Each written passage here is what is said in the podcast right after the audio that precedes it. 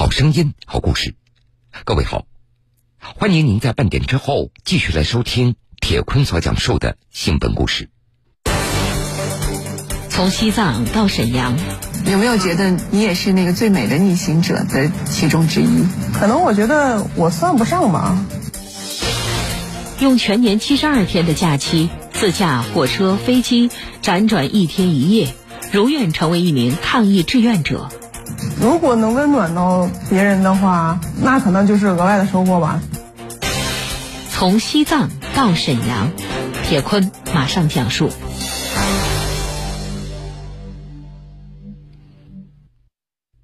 下面这个故事的主人公，他叫高阳，是沈阳市铁西区的一名防疫志愿者。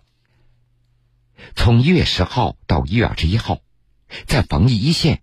这位二十七岁的姑娘已经连续工作了将近两周的时间了。当记者问到在做志愿者感受的时候，她用了两个字：开心。为什么做志愿者能让你这么开心？因为达到自己就是如愿以偿了嘛，觉得很有意义，觉得自己做了有意义的事儿吧。就在一月九号之前。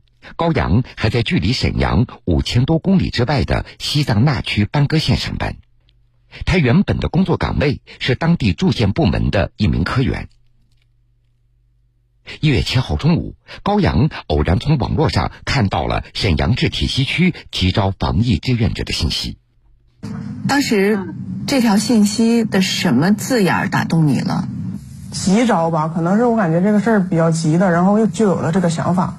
既然是急招志愿者，就一定是因为这一个地区的疫情有所发展，也就意味着所有的人可能都会面临着被感染的风险。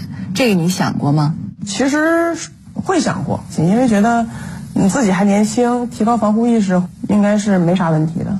不管这个工作是再怎么危险，也是会有人去做的。那为什么别人都可以，自己就不行呢？当时，沈阳市的疫情发展形势严峻。二零二零年十二月二十三号到一月七号二十四天，沈阳市累计报告新冠肺炎确诊病例三十一例。为了阻击疫情，政府部门对全市十五个中风险区域实施了重点管控，十点五万人被要求居家隔离。沈阳市铁西区发布了急招防疫志愿者的信息。沈阳市铁西区委宣传部卢美旭，当时我们发这个招募令的时候是在一个什么样的情况下？嗯，咱们这个招募令最初发布是在一月五号晚上七点，是按照沈阳市文明办的工作要求，面向社会发布的这个招募防疫志愿者的热线。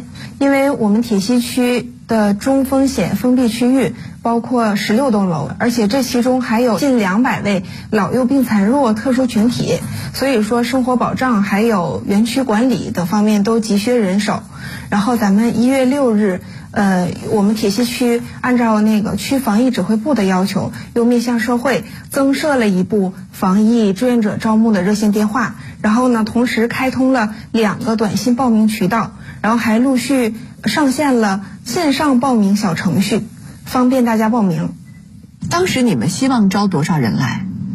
当时其实我们心里没有预期，就是因为这种紧紧急的情况下，希望能尽我们最大的能力吧，动员到社会各界的志愿者参与进来。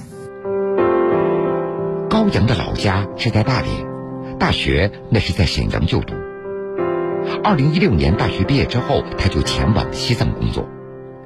当看到招募志愿者的信息，高阳也想为沈阳疫情防控贡献自己的力量，因为他对这个城市有着特殊的情感。因为大学本科是在沈阳念的，比较喜欢沈阳，觉得沈阳的呃人和事儿都挺让人觉得温暖的吧。什么样温暖的事儿让你印象这么深？大学里面遇到的老师、同学、朋友。都非常非常的正能量，都非常非常的向上，可能给这几年的人生带来了非常好的影响，跟非常呃难难忘的事情吧。自从看到招募信息之后的一个下午的时间，高阳就以最快的速度请好了年假，订好了机票，安排好了在沈阳的住宿。他从单位请了七十二天假期。按照当地的政策，这是他在二零二一年全部的假期了。请光了这一年所有的假，对于你的那份工作来说，会有什么样的影响呀？七十二天的话，意味着我今年就没办法休假，或者说等疫情结束了，我也没办法这个再回来出游啊，或者说计划的一些事情啊，可能觉得有一点点小心疼吧。这个想法跟你身边的同事有交流过吗？他们觉得刚开始会觉得非常惊讶，就是你为什么要上着班，就是突然就要回去做志愿者，然后 就觉得挺突然的。后续他们接受了这个事情，觉得也是个好事儿，也挺支持的。我同事本来都打算回家的，因为他是他但他他的老家是吉林的。我跟他说了，我想回这个沈阳做防疫志愿者，因为这个事情，他主动放弃了今年过年的休假，让我回来了。他们有没有人会说，你都请完了，你之后可没假了？这二零二一年可刚开始，未来还有十一个月呢，高阳。但是我想，应该时间过得挺快的，不能回去看爸妈了。这个可能是的，但是没事儿，爸妈可以明年看吧。因为我本身就是毕了业就去了西藏工作，所以说性格上可能也，嗯，不是特别矫情嘛，就是怎么都行，反正只要做自己想做的事儿都可以。这个决定你跟你妈妈商量过吗？商量过，我这是来了买了机票，是跟家里说说过了的。买了机票才说的吗？对，而且我是跟我哥哥说的，因为这个我就没有太大的勇气跟爸妈说，然后我就跟我哥哥说，说是您跟你跟爸妈说一声吧。为什么你自己不敢不敢说？因为我哥他是一个退退役军人，然后现在是作为这个一个快递员、快递配送员，然后又是一名中共党员，他非常非常支持我的工作。一月八号一大早，沈阳市铁西区志愿者招募负责人卢美旭接到了高阳从西藏那曲所打来的一个电话。他说：“呃，我现在在西藏，然后我订好机票了，我明天就到。”呃，我当时我觉得特别惊讶。那个时候，当他说他已经买好机票了，好像不是在申请。我觉得就从他的简短的语气里边，就感受到他，嗯，想来参与志愿服务的那个决心吧。当时你说了什么？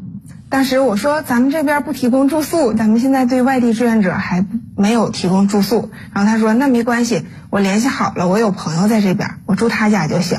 我当时我也觉得很激动，我有几个朋友或同学在沈阳还蛮好的，所以说就联系了我的一个高中同学，就跟他商量了一下。我同学也是非常非常热心的，然后他自己有工作，虽然他做他说他做不了，但是能收留我这个我来做志愿者，他也觉得非常非常非常开心。他如果工作允许的话，他也会来当志愿者的。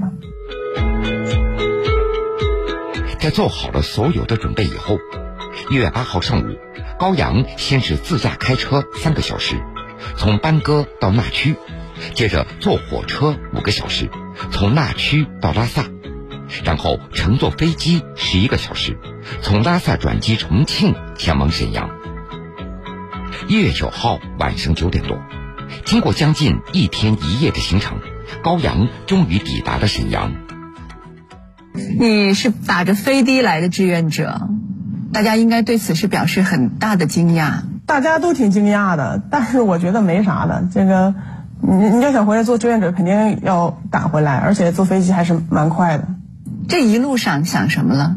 这一路上确实没想太多，因为往往年回家，每次回来的时候都会比较激动，回来的路上都会心里计划，嗯，什么安排，哪天要见哪个朋友，要要去哪儿玩儿。但是这回回来，真的就是路上没有想太多，可能觉得自己回来就是要按部就班的做志愿者。就在临行前，高阳还曾经给沈阳市铁西区志愿者招募负责人卢美旭打了一个电话。在电话里，高阳主动提出自己不想遵守铁西区志愿者上一天休一天的既有的规定，主动要求要多上班。在这个路程过程当中，你们都在。通话吗？有联系吗？因为高阳连回来之前吧，他就问我，他说：“您您给我联系那个志愿服务的岗位了吗？我说联系了，我说把您的信息都给我们区防疫指挥部，嗯，报过去了，然后由那边统一给您安排。然后我也给他简单介绍了一下，这个工作是隔一天一上岗。他说，这隔一天太少了，就我每天都可以，我请求就是可以给我多排一点班吗？他主动要求多上班，他跟我说的一句话。我觉得就最最能代表他的心情。高阳说：“我请七十二天年假，我就踏踏实实的在沈阳都全做志愿者了，我觉得就值了。”抵达沈阳的第二天，也就是一月十号一大早，高阳就到沈铁新宫家园小区上岗了。这个小区因为发现一名确诊病例而被列为中风险区域，实施了封闭管理。高阳的任务就是在小区单元门在值守。为居民送外卖、收集生活垃圾、关照楼内弱势群体的家庭生活，以及协助处置应急突发事件。你第一次穿防护服，那个你的状态你还记得吗？嗯，还是这个挺笨重的，挺闷的，这个就跟电视里看的一样。我。小姐妹说挺酷的，但是我觉得就正常，就像咱们这块儿跟同事一起去服务业主就可以了。有没有觉得你也是那个最美的逆行者的其中之一？可能我觉得我算不上吧。为什么？因为有更多更优秀、付出更多的人啊！我我没有付出什么呀。上岗的第一天。同事就为高阳拍摄了一张第一次穿上防护服的照片。白色的防护服上标记着“西藏高阳”这四个字，格外的醒目。为什么专门写上了“西藏”两个字？因为西藏是个好美的地方，我希望大家都可以没事的时候可以去玩。我也希望自己回来能带给大家，呃，新的气象或者开心的心情吧。高阳和同事所服务的沈铁新宫家园小区总共有三栋楼，将近六百户的居民，在封闭管理的状态下，二十四小时不间断值守和千头万绪的志愿工作，这并不轻松。还有，因为刚从海拔四千米以上的高原下来，所以高阳要比其他志愿者多了一些疲劳和困倦。值守的时候会比较困吧。身体来回跑又比较疲累，可能就比较困。困了怎么办呢？困了可以跟同事说一声，简单小眯一会儿，眯一会儿就精神了。在户外迷糊吗？没，咱们是在楼道里。嗯，就是单元楼一进楼的楼道里，会有一个椅子，会进可以简单的休息一下。咱们的工作是属于技术含量没有什么太高的技术含量要求，但是就是一个需要有人去做的这个事情。那你会觉得太重复、太枯燥吗？做服务行业其实都是这样的。我们除了是给这个单元楼里的业主送送送东西之外，我们每天上午和下午都会对这个所有的这个他们所有的单元门呐，这个所有的楼层啊，进行一个消杀跟一个这个生活垃圾的收集。这个从嗯三三十四楼走到一楼，这个还是蛮感觉还是蛮不错的。觉得这一件事儿做完了就挺开心的。从三十四楼走到一楼，也就意味着整幢楼都干净无菌了，是吗？对，就是觉得放心了，可能就觉得更放心一些吧。从西藏到沈阳，有没有觉得你也是那个最美的逆行者的其中之一？可能我觉得我算不上吧。用全年七十二天的假期，自驾火车、飞机，辗转一天一夜，如愿成为一名抗疫志愿者。如果能温暖到别人的话，那可能就是额外的收获吧。从西藏到沈阳，铁坤继续讲述。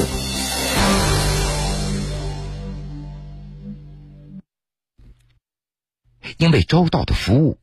西藏羔羊这四个字也逐渐被小区的居民所熟悉。另外，因为受到媒体的关注，西藏羔羊的知名度也是越来越高。那有人看到这四个字儿吗？看到之后说什么？他说：“你就是那个志愿者。”我说：“是的，是的。”他说：“辛苦辛苦。”我说：“没有的事儿，不存在什么辛不辛苦的事情。”你就是那个志愿者。你立刻就知道他在说什么了，对吧？对，因为这这几天也是，大家也是铺天盖地的，真的是。为什么挠头呢？因为觉得可能我没有那么优秀吧，这个对于平凡的人生可能有一点点小波澜吧。在你心里是什么样的波澜？其实我回来不想有太多的关注，也不想嗯引起大家的讨论啊。我只希望嗯自己能在这个假期里面好好的做志愿者。但是呃，既然可以给大家带来呃正面的积极的影响，那那也不失为一个好事儿，额外的收获吧，算是。谈到大家的关注，高阳向记者强调。他只是做好自己想做的事情，并没有太复杂的想法。包括四年前他选择大学毕业之后到西藏工作也是一样的。当时你为什么会这么选择？当时觉得年轻嘛，想做一些看起来比较酷的事情，觉得想做一些自己想做的，觉得这个就是我想去看一看，想去试一下，到底自己可不可以。就去了。为什么那份工作让你会觉得是一个看上去很酷的工作？当时觉得大家伙都不想去的地方，大家都不想去，是因为大家都知道那儿苦。对，因为咱们互联网现在网络这么发达，咱们一查就能查到那曲是个什么自然情况，都能都会知道的。你自己没考虑到这些问题吗？嗯，当时是考虑到了，但是当时觉得自己还年轻，可能需要。一段时间出去走一走，看一看，长一下自己的阅历，是锻炼锻炼自己。话是这么说，虽然事先也有了充分的心理准备，但是西藏偏远地区的艰苦的生活条件还是出乎高阳的意料。你真的到了那儿，你面对的是什么样的生活呀？我们现在工作的环境，呃，所居住的那个地方，现在还没有供暖。冬天我们刚去的前两年是烧火炉子。什么感觉？就感觉为什么要来呢？对自己进行了一个灵魂拷问。你自己后悔吗？开始的时候会有一些后悔，觉得这么年轻，为什么不留在大城市打拼一下，或者是留在大城市享受一下现代生活呢？但是大家伙都来了，但是也没有走的呀。平时除了工作，在一起唠唠生活，唠唠工作，大家就互相开解了吧。怎么开解自己呢？既来之则安，则安之吧，就是好好的工作，好好的生活，再没别的。那你们的到来，给那个地方带来的变化是什么呢？咱们国家这几年是呃特别重视西藏的呃建设发展，呃也需要我们这一批年轻的人呃新的力量注入到里面吧。每个人到了自己的单位之后，都非常非常快的熟悉了单位的业务。把单位好多的工作都揽到了自己的身上，大家伙都非常非常的优秀。援藏的这四年，高阳也加入到了建设美丽西藏的队伍里。二零一九年，高阳做了另外一件在他看来有意义的事情，他被抽调到牧区一年的时间，任职驻村干部，专门负责牧民的脱贫工作。你在的那个村子后来脱贫了吗？嗯，脱贫了。我们班戈县是二零一九年脱的贫，整体脱的贫。对，一户不落。这里面也有你的功劳。呃，是。这么说起来，有一点点小自豪。我相信每一名做脱贫工作，或者说是从事跟脱贫工作相关的人，都会有的一种感受。什么感受？大家伙都高兴，不仅仅是出于对于工作的顺利完成，也会由衷的为这个地区。为这个地区的牧民生活得到了这个实际的改善，高兴的。你觉得你来当这一次的疫情当中的志愿者，跟你在西藏工作有关系吗？会有关系，在那边工作会让我觉得咱们国家的政策非常好，又非常国家也很强大。嗯，希望社会发展越来越好吧。一月二十一号。随着沈阳市抗击新冠肺炎疫情取得阶段性成果，沈铁新宫家园小区解除了封闭管理，小区的防疫志愿工作圆满结束。在自己的主动要求下，二十七岁的志愿者高阳随即被派往另外一个仍处于封闭管理的小区，继续从事志愿者的工作。今年春节在哪儿过？今年春节如果不出什么意外的话，应该是在沈阳吧。你带两件羽绒服来，也是因为做好了要在这儿过年的准备吗？嗯，应该呃，如果沈阳一直呃需要我在这工作的话，呃，有有志愿者，只要有志愿者在这工作的话，我都会留下来，我就会留在沈阳。你有没有想过，可能未来你的生活都会被贴上那个最美的志愿者的这样的标签儿？呃，我希望时间过去了，就把这一些、这一、这一所有、所有的慢慢就淡化吧。回去可能这个事情结束，我就会回去正常的上班了。我也希望疫情过去之后，呃，留在大家心里的，或者说留在这个社会上，都是好的事情。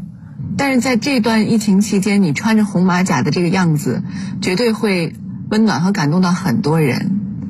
大家会记得你的这个样子。